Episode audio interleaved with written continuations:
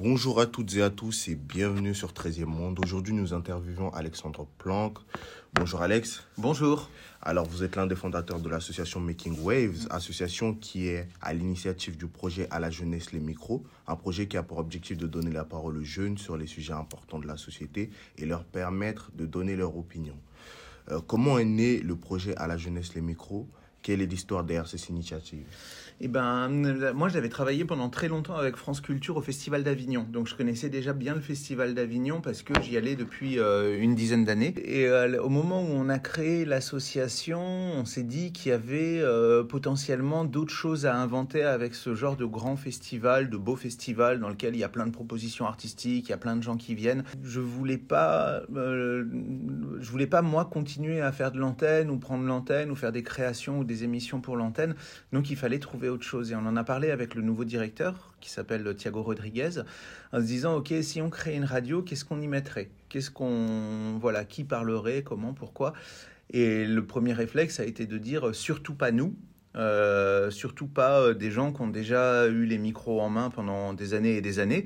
Euh, et donc on s'est dit, ben, qu'est-ce que ça, que ça raconterait de faire une radio pour des jeunes gens qui n'ont pas forcément fait de radio dans leur vie, qui peut-être en ont fait mais peut-être pas, qui peut-être ont une pratique théâtrale ou un, un rapport avec le théâtre ou pas, qui peut-être sont étudiants ou pas. Voilà, en tout cas amener un regard neuf au festival, un regard qui va pas être le nôtre, qui va pas être celui de gens très habitués au milieu culturel, euh, et au milieu théâtral. On s'est dit voilà, on va former des gens, euh, on va travailler avec eux pendant quelques mois, et puis au bout de quelques mois, on se mettra en plein milieu du festival et on, proposera tous les jours une émission de radio avec des gens qui participent au festival. Alors qui participent au festival, ça veut dire des créateurs, mais aussi les associatifs qui passent à ce moment-là au festival, les, les gens qui viennent de la, de la politique ou de l'activisme qui participent au festival, et on va tous, euh, on va réunir tout ce monde autour d'une table pour faire des émissions qui seront un peu des, des, émissions à la fois de transmission et à la fois de discussion, parce que la, la jeune génération qui est la tienne n'a pas nécessairement les mêmes idées que des gens qui ont 40 ou 50 ans. Quels ont été les objectifs de ce projet et estimes-tu avoir euh, que ces objectifs ont été atteints? Bah, les objectifs du projet, c'est de donner à entendre de nouvelles voix avec de nouvelles questions et de nouvelles problématiques. Parce que euh, souvent, les gens qu'on entend dans les médias ont c'est pas qu'ils ont les mêmes idées, mais c'est que souvent ils ont un certain âge, euh, une, certaine posture par rapport au monde, et même s'ils ont des idées très divergentes, c'est pas les idées de la jeunesse aujourd'hui. C'est pas c'est pas exactement le même vécu. On n'est pas né au même moment, on n'a pas récupéré la planète dans un même état, donc il n'y a pas la même conscience du, du monde non plus. Et donc on s'est dit que c'était c'était vraiment important, c'était un de nos objectifs de pouvoir mettre en dialogue ces générations. Ce qu'on voyait par exemple au Festival d'Avignon, c'est que la question de l'écologie c'est euh, c'est pas une question anodine. La jeunesse a pas du tout les mêmes positions ou pas nécessairement la jeunesse euh, la, pas nécessaire bah, euh, la jeunesse a pas du tout nécessairement les mêmes la, même vision que vont pouvoir avoir des adultes très installés. il y a un gros décalage. Il y a un gros décalage parce qu'il y a aussi un gros décalage financier. Il y a aussi des gens qui ont plus d'argent et qui peuvent se permettre de de pouvoir être écolo, de pouvoir porter une parole sur sur l'écologie, sur la biodiversité. Et puis tu as des gens qui finalement lutte pour essayer de survivre, de, survivre, de trouver un travail, de, de, de constituer une, une, une famille, d'avancer dans la vie. Et ensuite, l'impact que ça a pu avoir sur la, sur la jeunesse française, il est, il est difficile. Nous, on, voit ce que ça a eu à Avignon et on voit ce que ça a eu sur les participants, euh, où l'impact est, est, quand même relativement fort parce que tout le monde se déplace, euh, même géographiquement. Tout le monde va à Avignon, tout le monde crée de la radio, tout le monde a une émission en direct à faire. Les adultes, on voyait ça, c'était euh, le, plus surprenant pour moi parce qu'ils ont, ils ont mon âge pour la plupart, mais ils sont extrêmement déstabilisés par les questions qui sont posées, mais extrêmement. C'est-à-dire que c'est pas du tout des questions de journalistes, c'est des questions très et des points de vue très ancrés. Les, jeunes gens avec qui on a travaillé font pas semblant d'être des journalistes qui posent des questions objectives. Euh, nous, ce qu'on voulait, c'est qu'ils mettent aussi leur vécu sur la table et qu'on parte de, nos vécus à chacun pour interviewer des gens euh, et que eux puissent, également parler de leur vécu et mettre ça en discussion et en, confrontation. Donc là, il y a, forcément eu des lignes qui ont été bougées. Ça, c'est, ça, c'est sûr. Et après, nous, ce sur quoi on a travaillé, c'est que hum, on a voulu que l'émission soit diffusée partout en France. Donc, on a contacté des radios associatives euh, partout. Hein, ça veut dire à, Lille, à Bordeaux, euh, à Brest, euh, à Metz, à Strasbourg. Euh, à Lyon, à Grenoble, donc pour, que les émissions soient diffusées, que ça reste pas juste un projet en public à Avignon, mais qu'on ait beaucoup, beaucoup, beaucoup d'auditeurs. Euh, et des petites radios, des moyennes radios et des grosses radios associatives ont diffusé l'émission. Donc ça veut dire qu'on est arrivé par émission entre 50 et 100 000 auditeurs. Comment avez-vous sélectionné les jeunes adultes qui ont participé au projet? Quels ont été les critères de sélection Alors, il y a eu une sélection et une non-sélection. C'est-à-dire qu'il y, y, a des jeunes, les jeunes d'Avignon, on a décidé de ne pas faire de choix. On a travaillé avec une association qui s'appelle La Fève, qui travaille avec des jeunes qui sont déscolarisés. Et on les a rencontrés euh, assez tôt dans le projet et on s'est dit, bon, bah, on va pas choisir. En fait, on va laisser sa chance à chacun. Ça veut dire que euh, certains vont pouvoir à un moment passer derrière les micros, d'autres vont, vont pas pouvoir, pas vouloir, donc ils feront de la technique, ils nous aideront autrement. Euh, donc c'était assez aléatoire de ce point de vue-là, mais on a aussi cet enjeu de montrer aussi la, la, la France telle qu'elle est. Donc c'est là où on pouvait, euh, on ne voulait pas passer que par une sélection, on voulait montrer aussi une cartographie des questionnements de gens qu'on n'avait pas nécessairement choisis, qui étaient, mmh. euh, qui était un, un, endroit du monde euh, voilà, qui leur, qui leur appartenait et, euh, qui allait avoir leurs problématiques à eux et on voulait pas avoir de filtre. Donc ça, ça s'est passé pour la, partie Avignon et après pour toute la partie Seine-Saint-Denis où on a sélectionné des gens, des jeunes qui travaillaient avec nous dans l'équipe qu'on connaissait déjà, dont on connaissait les qualités, où on a travaillé avec des partenaires comme l'AMC 93 qui, euh, qui est un théâtre en, en Seine-Saint-Denis qui est situé à Bobigny et la directrice nous a dit très vite, moi je connais des jeunes gens avec qui on aime travailler qui connaissent le théâtre, mais qui surtout sont, sont investis, je dirais presque politiquement, même s'ils font pas de politique, mais qui en tout cas ont une réflexion sur euh, l'état du monde, l'état des choses, l'état de la société, qui peuvent être intéressants dans ce type d'émission. Et, nous, on a dit, euh, on avait totalement confiance en, en la MC 93 et en Hortense Archambault, et donc on a dit, ok, Banco, on, les rencontre et on, et on, va à Avignon. Donc là, il y a eu une sélection, il y a eu un filtrage à Making Waves et avec la MC 93, il y a eu un choix, mais à Avignon, il n'y a pas eu de choix. Euh, quels ont été les défis auxquels vous avez été confrontés lors de la mise en place de ce projet?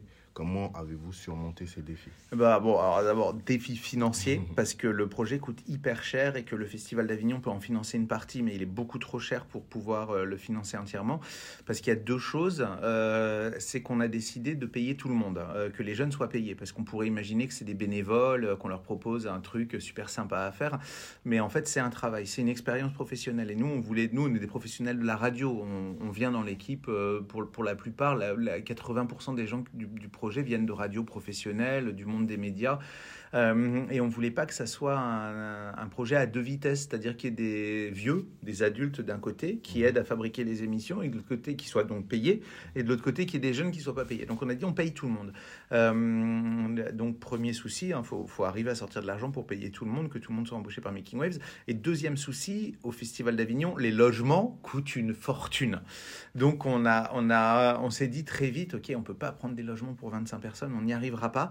Donc on a par exemple résolu ça en passant un deal avec les CMEA. Les CMEA, c'est la grosse association qui fait venir tout un tas de jeunes gens pendant le festival à Avignon pour être spectateurs. Et en fait, on a récupéré des chambres chez eux, puis après, on a récupéré des chambres à droite à gauche chez les copains. Donc ça s'est un peu bricolé. Et pour la, question euh, purement financière, on est allé voir des fondations, on est allé voir... Euh, par exemple, une, une agence qui s'appelle l'Agence nationale de cohésion des territoires, comme on travaillait à cheval sur plusieurs territoires, euh, et le projet s'est financé au coup par coup. Euh, et on a été, euh, quand on a fini le projet, Making Waves était quand même encore super déficitaire. Mais on s'est dit, c'est pas grave, on le fait et ça vaut le coup. Et, et après coup, des fondations qui nous avaient pas donné d'argent ont dit, oh, il est cool votre projet, finalement, on vous donne de l'argent. Donc on est un peu moins déficitaire que ce qu'on pensait, mais on est quand même déficitaire. Mais c'est pas grave parce que nous, nous, on estime, on travaille comme ça, on estime que c'est un projet important, qu'il faut le faire. Et, et tant pis, on gagne de l'argent ailleurs et on essaye d'équilibrer la balance comme on comme on peut. Donc il y avait ce, défi financier d'abord, et puis après un défi en termes de, en termes de formation, parce mmh. que les, les, jeunes avec lesquels on était n'avaient pas tous le même niveau. Mmh. Euh, et il y en a qui avaient arrêté l'école extrêmement tôt, par exemple, euh, et qui n'étaient pas nécessairement euh, prêts pour faire de la radio. Donc il a fallu les former et il a fallu. Euh, et c'est pas simple. C'est pas parce qu'on met quelqu'un derrière un micro qu'il y arrive en fait. Euh, et c'est pas parce que quelqu'un a du bagou à la tchatch qu'il va y arriver aussi. Parce que quand on se retrouve à l'antenne, il faut quand même pouvoir construire des idées, il faut construire un raisonnement, il faut agencer des choses. C'est pas une liste de questions qu'on lit, c'est qu'on a quelqu'un qui a, pour la plupart du temps, euh, qui a fait 25 euh, mises en scène, qui est très très reconnu dans son métier, qui a 20 euh, ans ou 25 ans ou 30 ans de plus que les, personnes qui l'interviewent.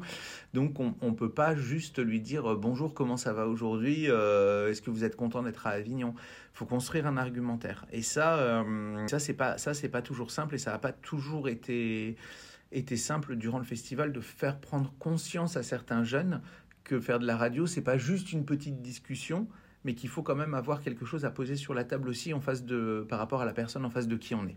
Quels sont vos projets futurs pour à la jeunesse les micros? Envisagez-vous de l'étendre à d'autres événements? Alors là, ce qui s'est passé, c'est que déjà, on va le continuer à Avignon, ça c'est sûr, euh, au moins là au Festival 2024. Et ce qui s'est passé là, qui est assez curieux, c'est que, euh, et assez joyeux en même temps, c'est que j'ai été invité au Maroc pour un festival et une partie de l'équipe de Making Waves a été euh, invitée à travailler là-bas. Une partie de Making Waves qui avait déjà souvent travaillé au Maroc. Et en fait, ils ont décidé de faire à la jeunesse les micros version marocaine. Euh, et, donc, ils ont travaillé avec euh, un peu moins de jeunes, c'était euh, cinq ou six jeunes marocains. Mhm. Alors, c'était des gens qui étaient déjà en études, parce que le projet était beaucoup plus resserré, parce que le festival durait que quatre jours. Mais ils ont fait à la jeunesse les micros version Maroc. Ils ont fait que deux émissions. à la fin, une le vendredi, une le samedi sur le festival. Euh, mais ils ont fait des émissions vraiment sur la jeunesse marocaine, sur des questions politiques, en invitant des spécialistes de ces questions. Et j'étais super heureux de voir ça, euh, de, me dire, ok, euh, ça veut dire que des, des gens avec qui on a travaillé au Maroc ont écouté à la jeunesse les micros, se sont dit le projet est tellement super que nous, on a envie de faire ça avec nos jeunes Marocains. Et qu'ils l'ont fait et qu'ils l'ont super bien fait. Ça a vraiment été des émissions. Donc moi, je suis arrivé au festival et j'ai assisté à ces émissions. Je les ai un petit peu aidés, mais vraiment un tout petit peu. Et, euh, et ils ont fait des émissions très solides, très tenues, très bien écrites, avec de très bonnes interviews, et en français. C'est ça qui était beau. Et en darija, qui est la langue, euh, la, langue qu'utilisent les, les, les, Marocains dans la communication, de, ou une des langues de tous les jours. Euh, mais donc, ça faisait des émissions bilingues, en fait. Et c'était vraiment super parce que les invités étaient évidemment marocains. Donc, tout le monde parlait à la fois français et à la fois darija. Et C'était un mélange où on parlait un peu et ensuite on changeait de langue. C'était un peu, un peu, parce que par exemple, des jeunes posaient les questions aux invités en darija, d'autres mm. jeunes posaient les questions en français, et donc tout finissait par se mélanger. Euh, ouais, ouais, ouais, ouais. Et la seule française, ils ont invité une française qui est une spécialiste des langues arabes et du darija, parlait en même temps. Elle était française, mais elle parlait très bien darija. Donc tout se mélangeait.